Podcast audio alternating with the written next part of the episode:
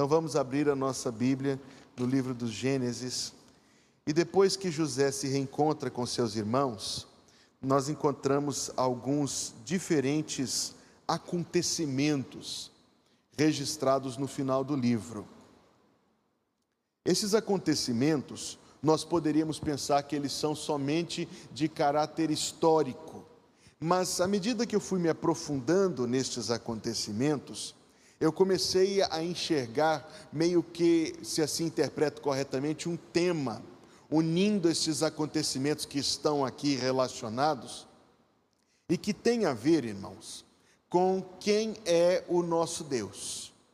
Eu dei o título a esta mensagem sobre Deus sabe planejar com antecipação, porque foi isso que eu encontrei, esta verdade que eu encontrei neste texto bíblico, depois que José se reencontra com seus irmãos, lá no meio do capítulo 45, algumas coisas vão acontecendo e todas elas são coisas extremamente importantes na forma como Deus está conduzindo a história, como Deus se mostra e se prova como o Senhor dos acontecimentos, sejam eles pequenos, sejam eles grandes. E aqui, irmãos, já nos convém parar e, e separar algo para levar conosco. É vital a nossa fé, crermos num Deus que é o soberano Senhor. Se o nosso Deus for fragilizado em sua soberania, isso será somente na nossa compreensão. Alguém pode discordar disso ou não crer nisto, ele continuará sendo tão soberano quanto sempre foi e sempre será. Mas veja bem, que na compreensão da pessoa que diminui a soberania de Deus, consequentemente ela diminui Deus. Se Deus é menos soberano, Deus é menos Deus. Se Deus é limitado, Deus é menos Deus. É como se nós pudéssemos dizer que a definição correta da palavra Deus, ou essencial, é de que Ele tem soberania sobre as coisas e sobre cada pessoa. Para nós digerirmos isto ao longo de toda a nossa vida e contemplarmos quão imenso Deus é. Isto se prova aqui nesses textos. Mas eu quero dizer algo mais. Se, de, se não fosse assim, se nós não tivéssemos esta convicção, então nós poderíamos viver exatamente como aqueles lá dos dias de Isaías: comamos e bebamos, porque amanhã morreremos. E a nossa vida perderia o sentido, o propósito, o porquê e o para quê. A nossa vida seria algo perdido no acaso, sem rumo. Mas exatamente porque nós cremos que Deus é o soberano Senhor, é que a nossa vida não é uma vida perdida, não é uma vida vazia, não é uma vida despropositada. E essa é a beleza, o brilho dessa história de José. É porque os acontecimentos, e isto tem mexido com o coração de nós nas últimas semanas, é porque os acontecimentos, todos eles não são coisas soltas. Deus, no seu alto e sublime trono, é aquele que conduz todas as coisas e conduz com amor, conduz com uma mão muito poderosa e conduz com um plano muitíssimo sábio. E agora é hora de todo mundo dizer amém. Não podemos, irmãos. A nossa fé será uma fé adoentada se nós não crermos nisso. Esta verdade pulsa em cada página da Bíblia, como pulsa no nosso texto aqui adiante de nós. Depois que José se reencontrou com seus irmãos, ele os mandou de volta e disse que eles fossem para a casa de Jacó versículo, capítulo 45, versículo 9: Apressai-vos e subi a meu pai e dizei-lhe. O que era para dizer? Assim tem dito o teu filho José. Para aí. Imagina voltando os filhos de Jacó e eles dizendo assim: Pai, nós precisamos te dizer uma coisa. Senta aí. Lembra de quando nós voltamos com uma roupa suja de sangue? Pois bem, pai. Imaginou a cena? Não eles tinham que dizer para José, para Jacó, que José era o governador do Egito e estava bem, mas antes disso, eles tinham que confessar a sua própria transgressão. Eles tiveram que dizer para o seu pai: Todos estes anos nós tivemos sofrer calados, e nós sabíamos que o seu sofrimento era desnecessário. Todos estes anos nós tivemos sofrer indiferentes. Duríssimo e, no entanto, muito necessário momento. Jacó se anima para descer ao Egito, e capítulo 46, versículo 1 nos diz: Partiu Israel com tudo quanto tinha e veio a Berseba. Berseba é a última cidade na fronteira da nação de Israel, até mesmo nos dias de hoje, e o começo do deserto, após o qual se chegaria ao Egito. Como que a última parada antes de entrar numa viagem onde não havia onde parar.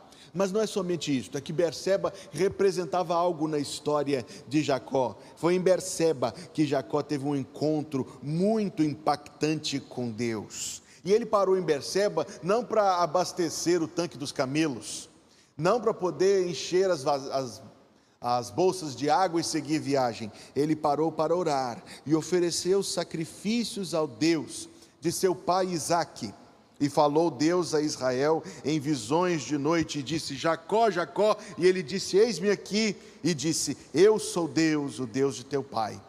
Não temas descer ao Egito, note isto, porque eu te farei ali uma grande nação, e descerei contigo ao Egito, e certamente te farei tornar a subir, e José porá a sua mão sobre os teus olhos que Deus está dizendo: não temas, porque eu te farei ali uma grande nação.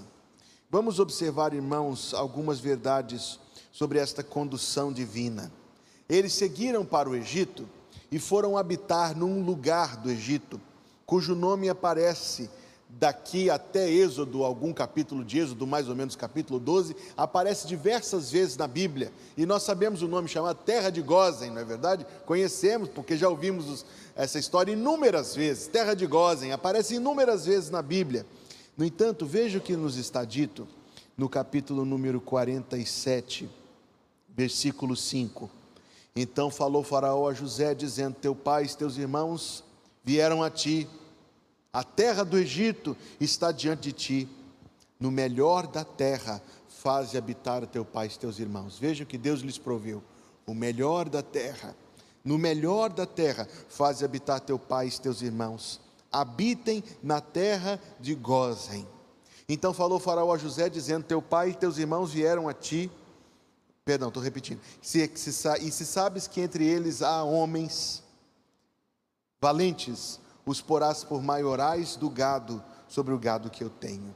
Que era a terra de Gozen?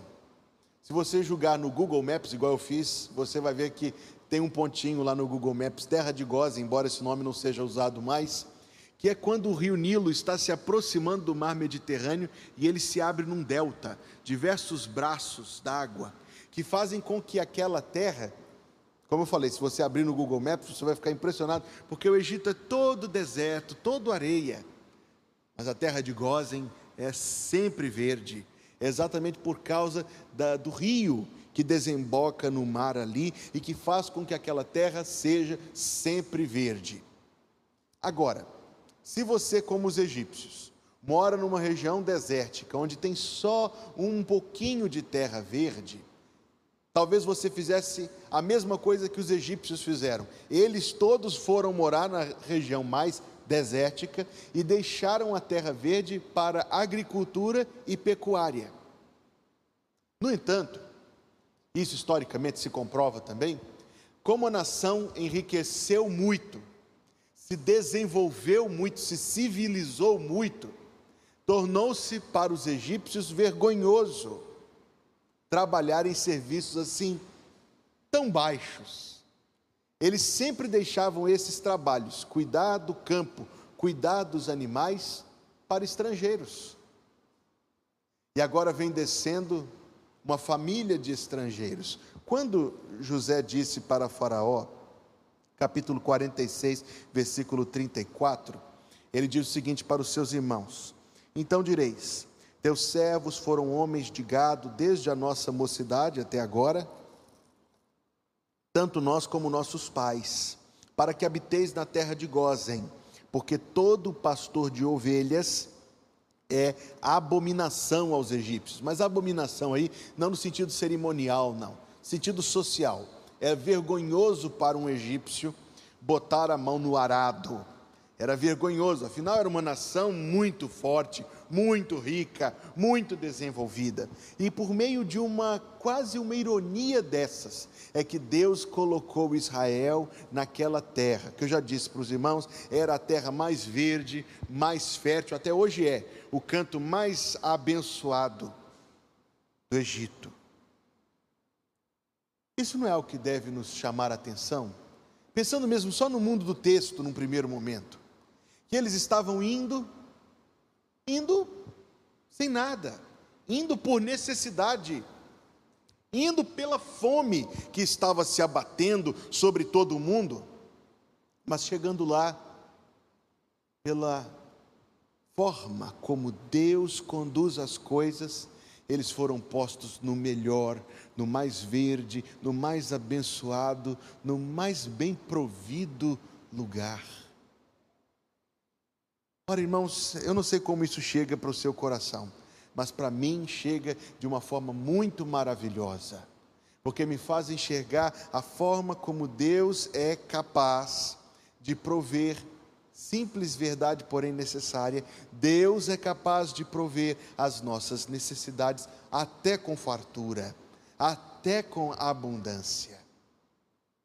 E se havia uma fome no mundo inteiro, e havia, naquele tempo havia, 47, 12, José sustentou de pão a seu pai e aos seus irmãos, e a, e a toda a casa do seu pai, melhor dizendo, segundo as suas famílias.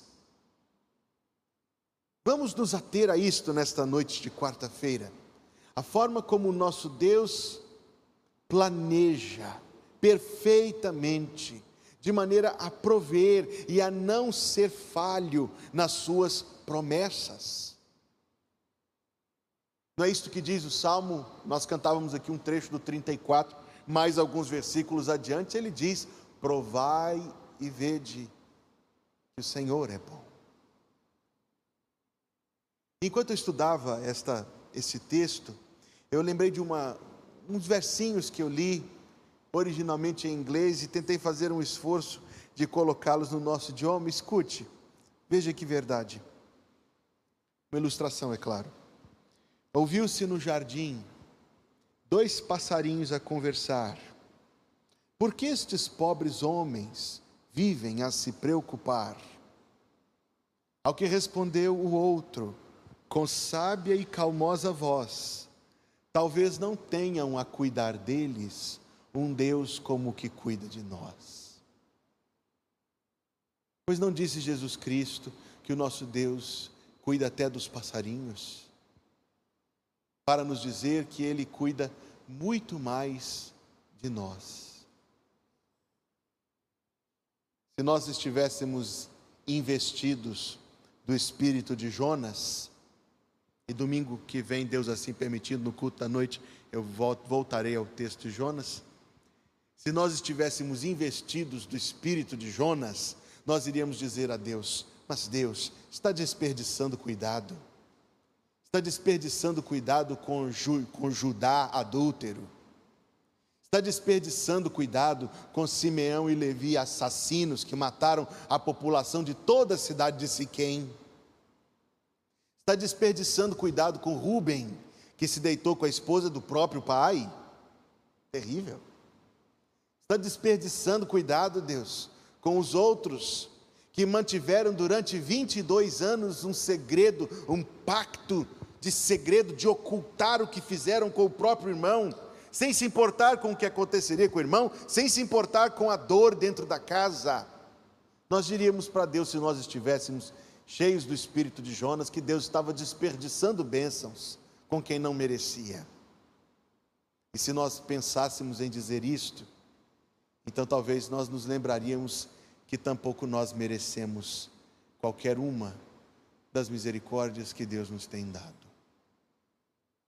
Deus tratou os filhos de Jacó de forma tão graciosa, apesar dos seus incontáveis deméritos, assim como graciosamente Deus tem lidado conosco. E não tem, não, o nosso Deus não tem escondido de nós bênçãos. E esta verdade tão abençoadora, tão edificante, tem um, um, segundo aspecto. Porque, da mesma forma como os pastores, os, os trabalhadores braçais, eram, entre aspas, abominação para o Egito, isto é, eram vergonha, eram motivo de, de desprezo. Deus os levou para a terra de Gozem, onde eles estariam providos por Deus, mas separados do Egito. E isto é um fato importante, muito importante. Veja que o, o, o lugar onde eles habitavam antes era o lugar chamado Terra de Canaã. E os cananitas, diferente dos egípcios, não se importavam nem um pouco com a ideia de miscigenação. Os egípcios não. Os egípcios não toleravam a ideia de miscigenação. E que isso tem a ver? Ora, tem a ver, tem muitíssimo a ver, tem a ver com a proteção de Deus, pois que Israel estava tão fraco enquanto povo. Judá, perdão, Jacó já velho, os seus filhos, nenhum deles demonstrando fé verdadeira em Deus, todos eles envolvido com coisas, envolvidos com coisas deste mundo e pecados terríveis. Deus os coloca à parte, Deus os sustenta no Egito, mas separados do Egito. Talvez permanecendo em Canaã, se misturariam com aqueles povos, coisa que Deus proibiu muitas vezes. Mas no Egito, não se misturaram. No Egito, preservaram quem eles eram. Irmãos, Deus tem até hoje o propósito de separar a igreja do mundo. Nós vivemos no mundo, separados do mundo. Separados do mundo quanto à forma mundana de viver. Separados do mundo quanto aos gostos e desejos e preferências. Este é um assunto muito difícil de falar, o assunto chamado mundanismo, porque ele acaba caindo numa lista de pode e não pode, isso é muito perigoso. Mas ao mesmo tempo, não falar do assunto também é muito perigoso. Quando nós damos o nome de mundanismo, não estamos nos referindo somente a uma lista de coisas que nós podemos ou não podemos fazer. Mas chega nisso, obviamente chega. Estamos falando, obviamente, claramente, de uma atitude muitíssimo semelhante a imitação da forma de vida, das aspirações daqueles que não conhecem o Senhor. Dos desejos que pulsam dentro do nosso coração. Examinemos a nós mesmos à luz da presença de Deus, à luz da Sua palavra. Nossos desejos, irmãos, são desejos espirituais, ou aquilo que realmente nos atrai, que realmente capturam o nosso pensamento. São coisas que depois que nós as alcançarmos, em breve nos despediremos delas. Veja que é um assunto muito sério. Porque estas coisas do mundo, os luxos que o mundo oferece, vaidades, lícitos, não há pecado em si, mas que comprometem tanto a vida cristã. Na minha mente eu ouço meu pastor lá de Belo Horizonte, o pastor Arlécio, que falava dos membros da igreja que oravam tanto que Deus lhes desse um sítio. e compravam o sítio e diziam que o sítio era benção, e o pastor dizia que o sítio não era benção, não. Porque depois que comprou o sítio, nunca mais compareceu aos cultos da igreja no domingo. Isso é benção? Não é benção.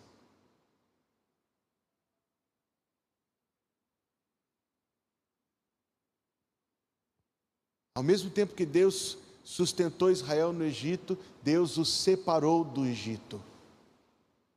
Deus os separou do Egito. Ao mesmo tempo que lá, não nos faz lembrar a oração que o Senhor Jesus fez em João capítulo 17: Não te peço que os tires do mundo, mas sim que os livres do mal. Vivemos num Egito. O mundo é para nós um Egito um Egito de antagonismos, um Egito de separação, um Egito de, de, de, desdém, porque se os egípcios desdenhavam dos israelitas, não desdenha o mundo dos crentes, irmãos, desdenha sim.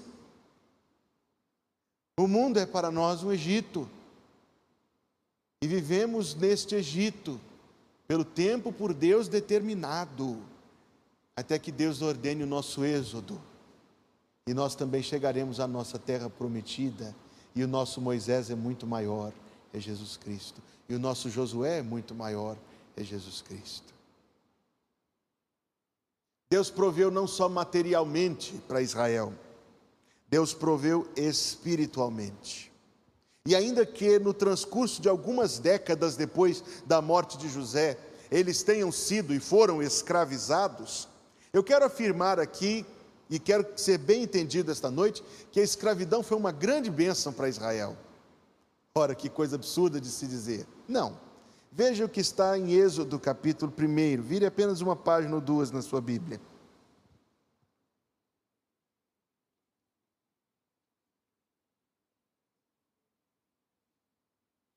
Versículo 7.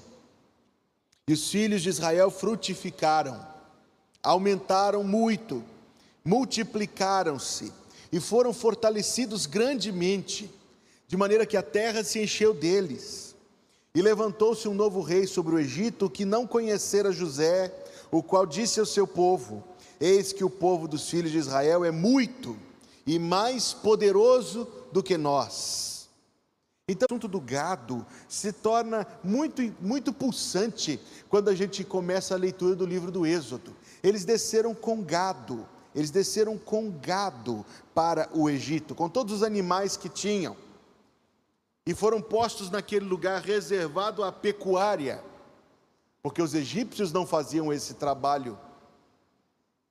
Mas a Bíblia também nos diz que durante os anos que eles passaram lá, os anos que eles passaram na escravidão, o seu gado se multiplicou muito.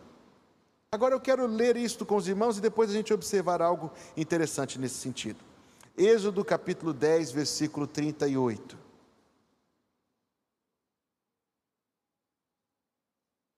Perdão, o 10 não tem 38. 12, 38. E nós estamos indo e voltando de Gênesis a Êxodo hoje, porque eu estou falando sobre os planos de Deus e como eles se desenvolvem. 10, 38. E subiu também com eles muita mistura de gente, agora observe, e ovelhas e bois, uma grande quantidade de gado. Isso chama a sua atenção esta noite? Isso chama a sua atenção? Que eles estavam escravos. E algum poderia pensar assim: eu não vou me preocupar com isto. Se Deus quisesse algo para mim, Deus iria me libertar dessa escravidão. E outro diria: não, nós temos uma terra prometida. Eu não vou deixar gado aqui no Egito. Eu vou preocupar com gado quando chegar lá. Mas a mesma terra de Gozem para onde Deus os levou, terra própria para a pecuária, foi a terra onde os seus animais se multiplicaram. Veja o que está escrito em Números, capítulo 32.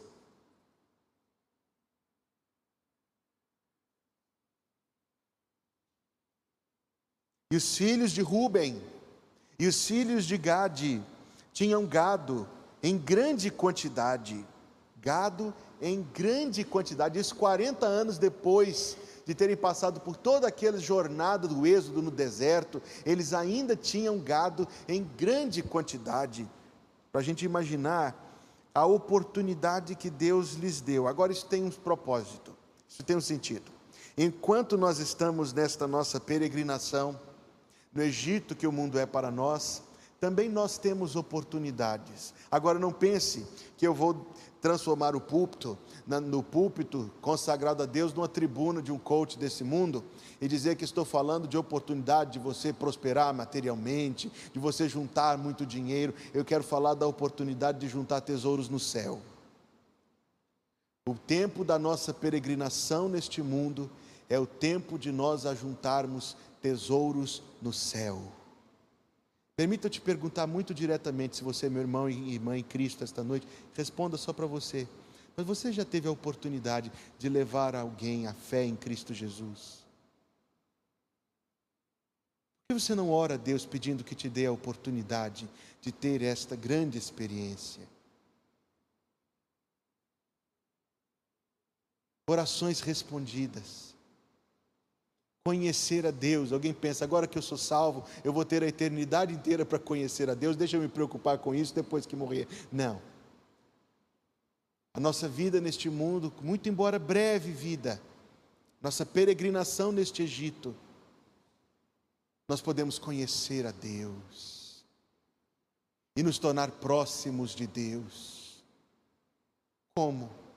Pela igreja? Pela oração? Pela leitura da palavra, por confiar e depender nas suas promessas, por buscar a Deus. Ele disse: Buscar-me-eis e me achareis. Mas você se lembra o que ele diz em seguida? Quando me buscardes de todo o vosso coração. Enquanto estavam lá no Egito, condições adversas, dificílimas, mas o seu gado muito se multiplicou. Agora, lamento imaginar que haverá irmãos que chegarão no céu com pouquíssima ou nenhuma riqueza para com Deus. Mas o Senhor Jesus nos disse para juntarmos tesouros no céu. Para juntarmos tesouros no céu. Foi o tempo da oportunidade, como esta vida, irmãos, é a nossa oportunidade. Em nome de Jesus, não desperdice a sua vida não desperdice o curto tempo que Deus te dá, só conquistando e experimentando coisas das quais você se despedirá. Não, não desperdice a sua vida. Use o curto tempo que Deus te, tenha, te tem dado aqui para juntar um tesouro no céu. Mais duas lições e nós concluiremos capítulo 45 de Gênesis, versículo número 7.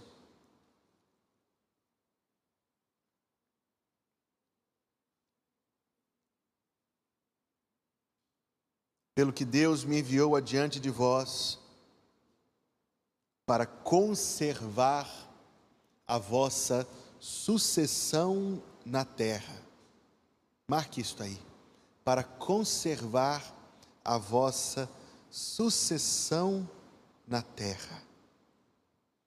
Quando Deus salvou a vida de Jacó, poupando-o daquela fome e o levando para o melhor da terra do Egito, e quando Deus salvou a vida dos seus filhos, os seus doze filhos, Deus não salvou somente aquelas vidas, mas Deus salvou a vida dos seus filhos, e dos filhos dos seus filhos, e dos filhos dos filhos dos seus filhos, e assim sucessivamente. E eu fiz uma pequena pesquisa essa semana, enquanto eu preparava este estudo, procurando uma figura pelo menos eminente, notável, na história do Antigo Testamento que fosse descendente de cada um daqueles que desceram para o Egito. E que surpresa, meus irmãos, que surpresa eu encontrei.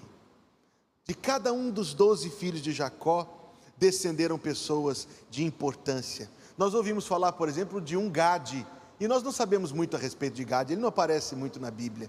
Mas eu vi esta semana que quem foi um dos descendentes de Gade foi o profeta Elias. Se Gade tivesse morrido na fome, oh meus irmãos, que pobreza para o mundo, não haveria um profeta Elias.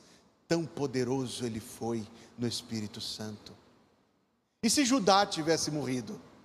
Não haveria Davi, não haveria Salomão, não haveria profeta Natã, não haveria Isaías, não haveria, veja só, não haveria Amós, tire o livro de Amós da sua Bíblia, não haveria Joel, não haveria Obadias, não haveria, não haveria Miqueias, nem Abacuque, nem Sofonias, nem Zacarias.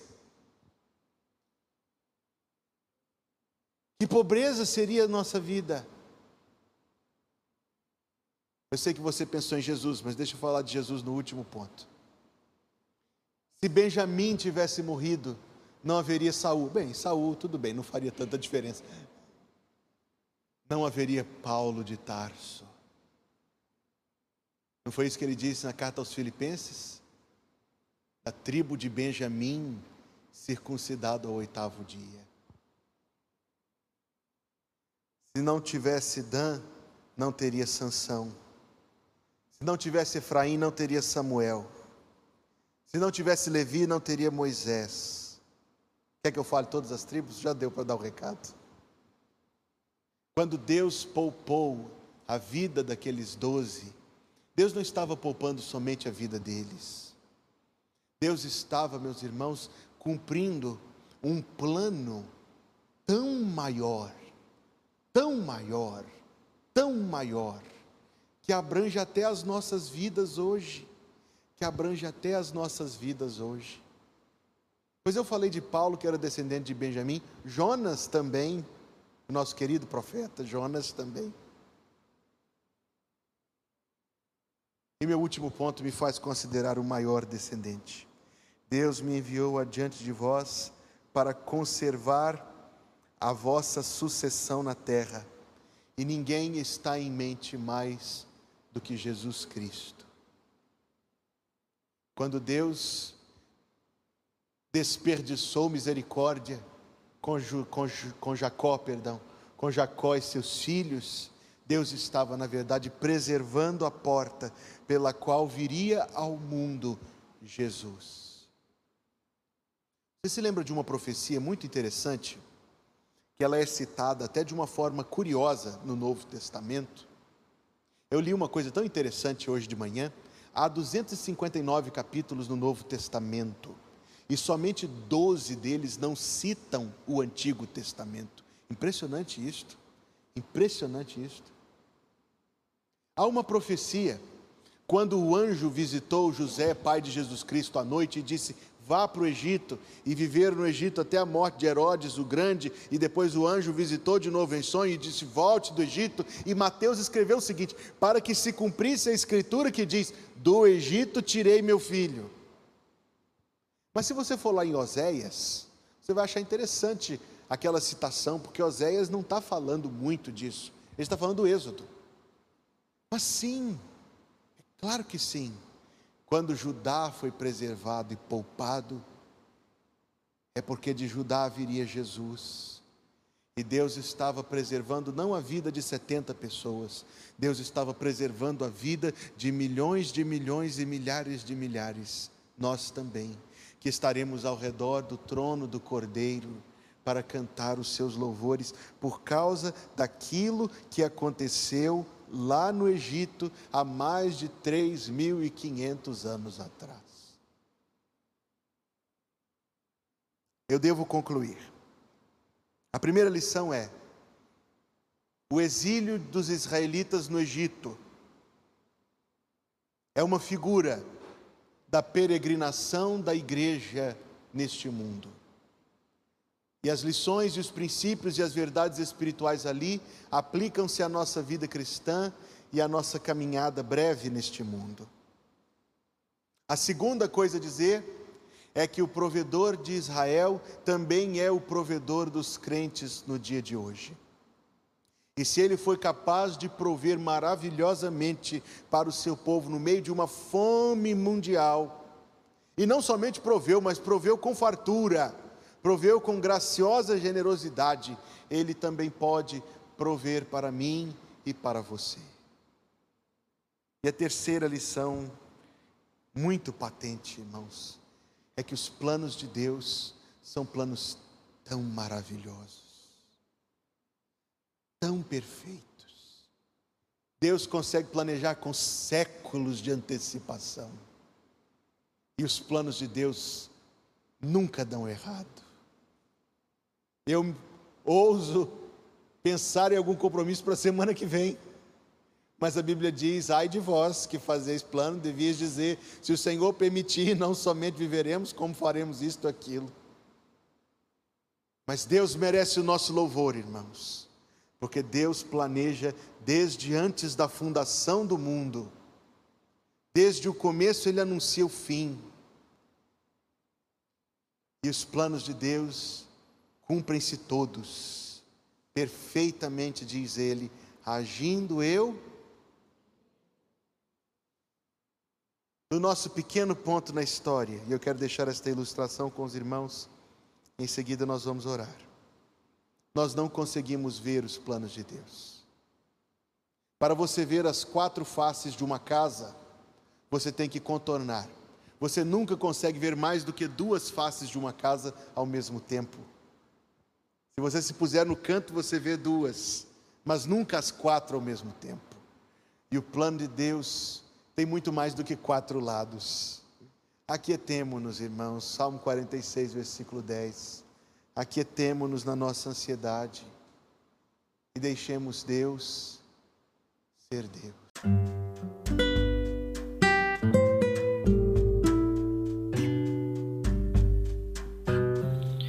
Obrigada por estar conosco. Volte sempre. A Igreja Batista Plenitude tem sempre uma mensagem de Deus para você.